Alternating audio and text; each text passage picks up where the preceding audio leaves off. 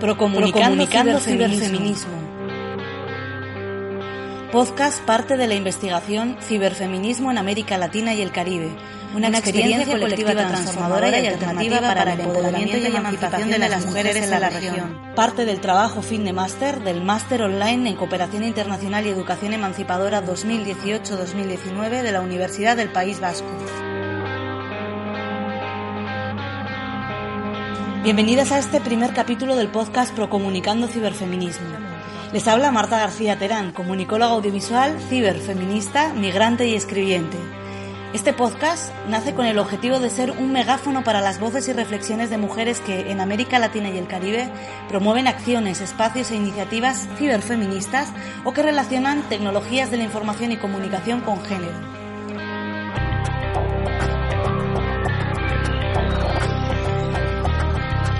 Desde los primeros años del siglo XXI, en América Latina y el Caribe se viene hablando de la relación de las tecnologías de la información y comunicación y el cumplimiento de los derechos humanos de todas las personas, y concretamente de las mujeres de todas las edades. Si bien todavía existen muchas barreras en el acceso a TIC, por razones geográficas o económicas, también sociales o de conocimiento, la relación entre las mujeres y por extensión de los feminismos y las TICs es cada vez más evidente en la región, cristalizando lo que ya desde hace años podemos llamar ciberfeminismos en América Latina y el Caribe mismos que promueven una serie de conceptos, temas, metodologías y estrategias pedagógicas de las que hablaremos en los diferentes capítulos de la mano de mujeres que están liderando acciones, espacios e iniciativas ciberfeministas o que relacionan tecnologías de la información y comunicación con género. De esto se trata el podcast Procomunicando Ciberfeminismo. Pero primero, un poco de historia. Somos el virus del nuevo desorden mundial, reventando lo simbólico desde dentro. El clítoris es una línea directa a la matriz, terminators del código moral, mercenarias de la suciedad, chupando el altar de la eyección, investigando el templo visceral que hablamos con la lengua, infiltrando, perturbando, diseminando, corrompiendo el discurso. Acabas de perder el siglo XX, estás al borde del milenio. ¿Cuál? ¿Qué más da? Es la disolución de la cruz que nos cautiva. El caluroso contagio de la fiebre milenaria fusiona el retro con el futuro, catapultando los cuerpos con órganos hacia la tecnotopia, donde el código dicta el placer y satisface el deseo. Escuchamos un fragmento del manifiesto ciberfeminista de VNS Matrix emitido en el programa documental de televisión española Metrópolis. VNS Matrix fue un colectivo feminista australiano formado por artistas y activistas. El nacimiento del ciberfeminismo, como acabamos de escuchar, viene propiciado por la expansión de las TIC, las tecnologías de la información y comunicación, y la influencia de la tercera ola feminista. A finales de los años 80 y principios de los 90, Internet se entendía como una oportunidad nueva y ajena a los modelos patriarcales del mundo físico u offline. Un nuevo espacio en el que poder desarrollar el activismo feminista, pero que en sus inicios estuvo ligado a corrientes artísticas como el net art. La obra fundacional del movimiento ciberfeminista a nivel global es publicada en 1987 por Donna Haraway, el Manifiesto Cyborg, en el que propone la figura del cyborg o cyborg, híbrido entre máquina y organismo, como nuevo sujeto capaz de la liberación de las mujeres. En ella se inspiraron VNS Matrix en sus instalaciones, eventos y pósters que distribuían a través de Internet, revistas y carteleras. Escuchemos las reflexiones de Remedios Zafra, escritora y pensadora española, profesora de arte, estudios de género y cultura digital en la Universidad de Sevilla, emitidas en el mismo programa de televisión Metrópolis, sobre este momento histórico del ciberfeminismo desde los años 90. Desde los inicios de Internet, em, la posibilidad de, de, enfrentarnos, de imaginar, de formar parte de un contexto por hacer, es decir, de no repetir el mundo de antes, de no repetir las formas de poder de antes, ha sido todo un aliciente para, para las mujeres.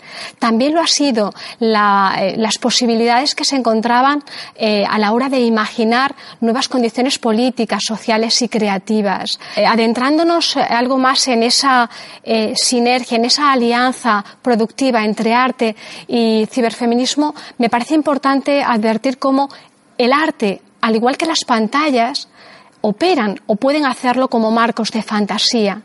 Y creo que aquí hay una potencia interesante cuando hablamos de feminismo, porque en esos marcos de fantasía podemos hacer convivir lo simbólico y lo imaginario. Podemos hacer convivir las contradicciones del sujeto cuando nos revelamos frente a una identidad estereotipada y podemos em, plantear los retos propios del cuestionamiento feminista cuando hablamos sobre identidades que queremos resignificar, que queremos repensar.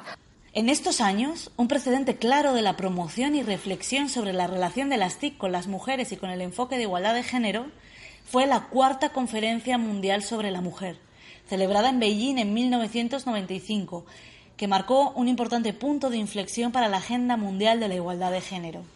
Desde América Latina y el Caribe muchas mujeres estuvieron presentes y en los siguientes años llevarían a cabo medidas, acciones y proyectos para la implementación de su sección J, que priorizó el trabajo en lo relativo a la mujer y los medios de difusión. Se destacó la importancia de abordar en particular el impacto de las TIC, las tecnologías de información y comunicación, como fuente de empoderamiento o impedimento en el ejercicio de los derechos de las mujeres. El ciberfeminismo no es una fragancia. El ciberfeminismo no es aburrido. El ciberfeminismo no es una ideología. El ciberfeminismo no es una institución. El ciberfeminismo no está completo. El ciberfeminismo no es una estructura. El ciberfeminismo no es una frontera. El ciberfeminismo no es separatismo. El ciberfeminismo no es materialista. El ciberfeminismo no está en venta. El ciberfeminismo no es natural. El ciberfeminismo no es genético. El ciberfeminismo no tiene cojones. El ciberfeminismo no es un trauma. El ciberfeminismo no es una sola mujer. El ciberfeminismo no es sólido. El ciberfeminismo no es triste. El ciberfeminismo no es una banana. El ciberfeminismo no es romántico. El ciberfeminismo no es inmóvil. El ciberfeminismo no es dogmático. Escuchamos de nuevo un fragmento extraído del programa de televisión Metrópolis, el que hace referencia a las 100 antítesis del ciberfeminismo, elaboradas en 1997 durante la primera internacional ciberfeminista celebrada en la ciudad de Kassel, en Alemania, y organizada por OBN, las Old Boy Networks, quienes en ese momento se rehusaron a caer en las trampas de la definición y redactaron lo que el ciberfeminismo no era. En los últimos años ha habido experiencias para repensar Internet de forma feminista. Escuchemos las palabras de Valeria Betancourt, de la Asociación para el Progreso de las Comunicaciones APC, durante una charla en 2018. En 2014 comenzamos un, proceso de discusión y de imaginación, realmente de imaginación de cuál es el tipo de Internet que queríamos. Este, eh, empezó en 2014, se hizo el 2015 y después 2017 de congregar activistas por los derechos de las mujeres, activistas de LGTBIQ eh, y también activistas de los derechos del Internet de todos los continentes. Y bueno, el, llamado era eh, a partir de, a partir de la, de la aceptación y de la conciencia de que la vida no es monotemática y tampoco la vida que transcurre en Internet y que como decía yo en, la conversación de la sesión anterior, el Internet eh, no, es, no, es, una herramienta inerte, sino que es, una, es un espacio en el que transcurren nuestras existencias, en el que se construyen y reconstruyen nuestras identidades, en el que las normas son reificadas o son cuestionadas. Entonces, a partir de eso, el ejercicio de la convocatoria fue a imaginar eh, cuál es el tipo de Internet que queremos y qué, eh, qué es lo que tenemos que hacer para lograrlo. Un Internet en el que podamos existir no, solo de manera, no, solamente de manera segura, sino en el que podamos dar cabida a todas las, las voces y las existencias que, y las identidades que, que tenemos en el entorno fuera de línea. Aunque la no definición del movimiento ciberfeminista ha sido la clave para su evolución y devenir en el mundo y en América Latina y el Caribe, podemos decir que él o los ciberfeminismos se entienden como formas de ciberactivismo ligadas al movimiento feminista, que proclaman el uso estratégico de las tecnologías de la información y comunicación como continuación de las resistencias en otros espacios tanto públicos como privados coordinando estrategias globales, regionales, nacionales y locales para utilizar Internet, redes sociales y plataformas digitales como espacios de transformación de la cultura patriarcal, promoviendo una Internet feminista, y comenzando con posibilitar que más mujeres y personas queer puedan disfrutar de un acceso universal, satisfactorio, accesible, sin condiciones, abierto, significativo e igualitario a Internet y las tecnologías de la información y comunicación. Además de asegurar otros principios feministas de Internet relacionados con la privacidad, el consentimiento, la memoria, el anonimato, la libertad de expresión, la prevención y erradicación de las violencias en línea o el acceso y la creación a infraestructuras y sistemas de gobernanza feministas basados en principios de cooperación, solidaridad, bienes comunes, sostenibilidad ambiental y apertura.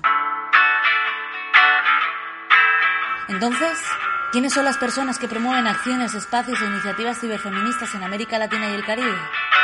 ¿Quiénes participan en ellas? ¿Cuáles son los conceptos, temas, metodologías y estrategias pedagógicas promovidas por acciones, espacios e iniciativas ciberfeministas en nuestra región?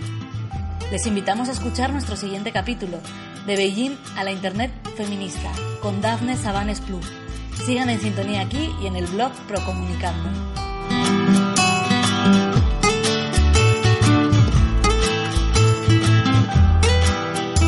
Procomunicando, ciberfeminismo. Podcast parte de la investigación Ciberfeminismo en América Latina y el Caribe, una experiencia colectiva transformadora y alternativa para el empoderamiento y emancipación de las mujeres en la región. Parte del trabajo fin de máster del Máster Online en Cooperación Internacional y Educación Emancipadora 2018-2019 de la Universidad del País Vasco.